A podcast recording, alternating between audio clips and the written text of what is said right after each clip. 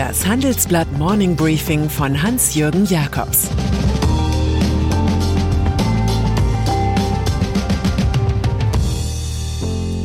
Guten Morgen allerseits. Heute ist Freitag, der 15. Juli 2022 und das sind unsere Themen. Der römische Trick des Mario Draghi. BMW setzt sich unter Strom.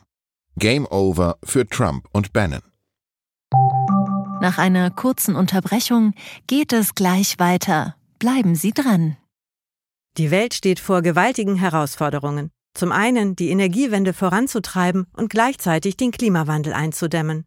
Und auch der Energieträger Wasserstoff gewinnt weltweit immer mehr an Bedeutung. Doch wie geht es weiter? Erfahren Sie mehr auf dem Handelsblatt Wasserstoffgipfel 2024 am 12. und 13. Juni in Essen. Infos unter handelsblatt-wasserstoffgipfel.de. Mit dem Vorteilscode Wasserstoff 2024 erhalten Sie einen Rabatt von 15% auf die Tickets. Regierungskrise in Italien. Viele Dinge in Italien sind uns vertraut. Das abendliche Leben auf der Piazza del Popolo, der Qualitätskaffee in jeder Bar, Pasta, Weingüter, Gastfreundschaft. La grande bellezza eben. Aber zum Rhythmus des italienischen Lebens gehört auch die Regierungskrise. Jetzt ist es mal wieder soweit. Ministerpräsident Mario Draghi bietet den Rücktritt an, Staatspräsident Sergio Mattarella lehnt ab. Er fordert Draghi auf, im Parlament Bericht zu erstatten und die Lage zu bewerten. Nennen Sie es ruhig Drama, Romeo und Julia ist es allerdings nicht. Man kann davon ausgehen, dass der einstige Goldman Sachs Manager und Notenbanker gewieft genug ist, mit ein wenig politischem Budenzauber den ungeliebten und nicht gerade vor Kompetenz berstenden Kooperationspartner drei Sterne loszuwerden, und sei es durch Neuwahlen. Denn eines ist sicher, Italien braucht Draghi, den Mann, der sein Land besser aus der Energieabhängigkeit von Wladimir Putin führt als Kollege Olaf Scholz. Putins Erpressung zu einer geglückten Erpressung gehören immer zwei, aber bei der neuesten Variante seines Katz-und-Maus-Spiels dürfte Wladimir Putin alleine bleiben. Jetzt heißt es im russischen Außenministerium, klar, die Gaspipeline Nord Stream 1 könne nach Abschluss der Wartungsarbeiten wieder funktionieren, aber die westlichen Sanktionen seien doch ein Hindernis. Was die künftige Arbeit der Gaspipeline anbelangt, so wird viel von der Nachfrage unserer Partner abhängen und von illegitimen Sanktionen, sagte Sprecherin Maria Sacharowa. Im Klartext, das Gas fließt, wenn die Sanktionen zurückgedreht werden. Es gibt Angebote, die kann man einfach nur ablehnen. Neue Klasse von BMW. Investoren hatten zuletzt von BMW keine gute Meinung wegen angeblich fehlender Elektrostrategie.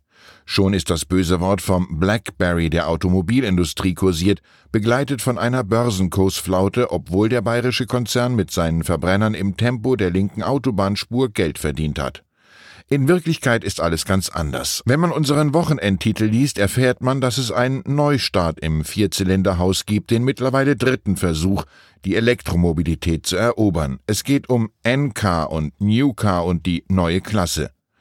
Da heißt ein Sitzungsraum des Teams schon mal Bone Crusher, also Knochenbrecher. Und Konzernchef Oliver Zipse erklärt, wir werden mit der neuen Klasse einen großen Sprung machen. Die neue Klasse definiert, wofür die BMW Group in Zukunft steht. Die Botschaft dahinter lautet, vergesst das mit dem BlackBerry. Schaut nicht darauf, dass unter den Top 10 der Elektroautos in Deutschland kein einziger BMW ist. In 26 Monaten startet das Spiel ganz neu mit der ersten Vorseriefertigung im extra dafür hochgezogenen Werk in Ungarn.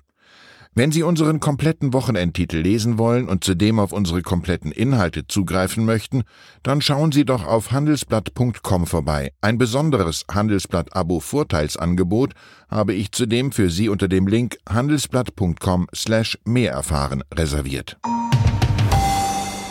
Kampf um Juniper.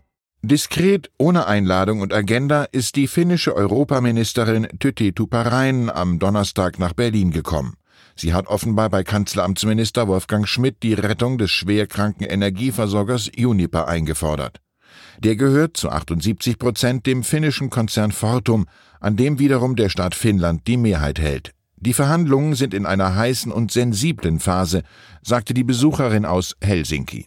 Die Bundesregierung steht vor dem Dilemma, dass eine Pleite von Uniper viele Stadtwerke und Industriebetriebe in den Abgrund reißen würde.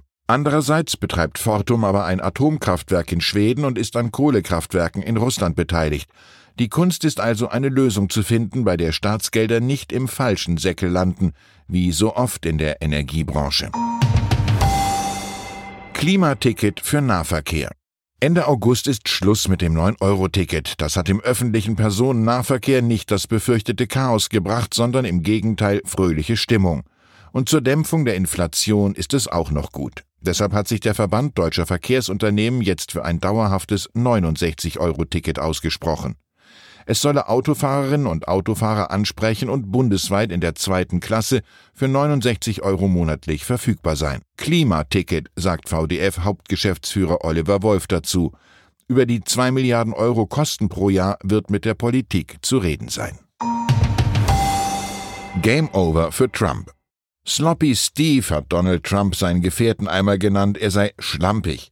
Aber das Verhältnis des Ex-Präsidenten zu seinem einstigen Chefstrategen Steve Bannon ist intakt geblieben. Am Montag soll jetzt das etwas schmuddelige Kommunikationsgenie vor Gericht über sein kriminelles Verhalten Auskunft geben, nachdem er die bisherigen Vorladungen vom Kongress einfach ignoriert hat. Dabei soll er zu den Ereignissen am 6. Januar 2021 aussagen. Aufzeichnungen beweisen, dass Sloppy Steve schon drei Tage vor der US-Präsidentschaftswahl im November 2020 ziemlich genau das Drehbuch zu dem Aufstand kannte. Was Trump tun wird, ist den Sieg in der Wahlnacht zu reklamieren, nicht wahr? Er wird einfach den Sieg erklären, aber das bedeutet nicht, dass er wirklich der Gewinner ist. Er sagt einfach nur, dass er ein Gewinner ist.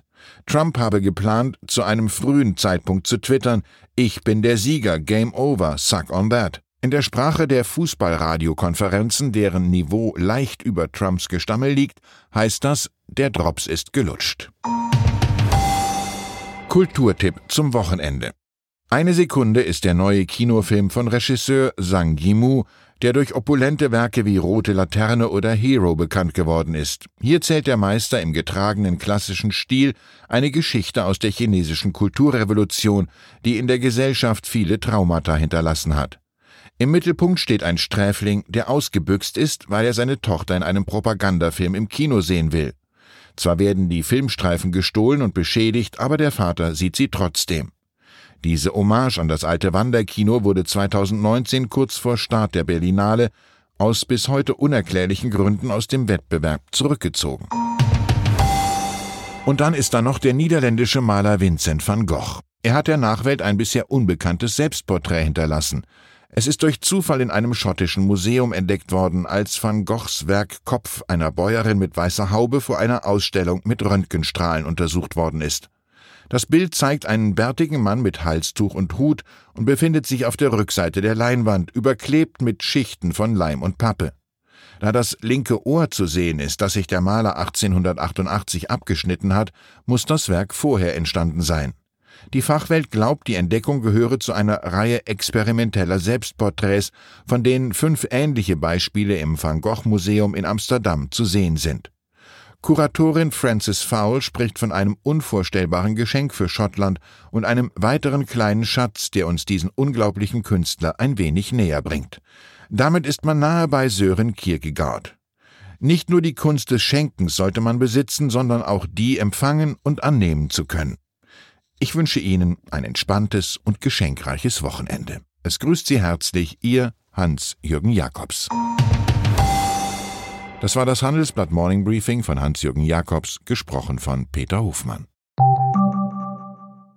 Die Welt steht vor gewaltigen Herausforderungen. Zum einen die Energiewende voranzutreiben und gleichzeitig den Klimawandel einzudämmen.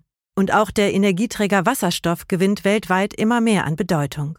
Doch wie geht es weiter? Erfahren Sie mehr auf dem Handelsblatt Wasserstoffgipfel 2024 am 12. und 13. Juni in Essen. Infos unter handelsblatt-wasserstoffgipfel.de. Mit dem Vorteilscode Wasserstoff 2024 erhalten Sie einen Rabatt von 15% auf die Tickets.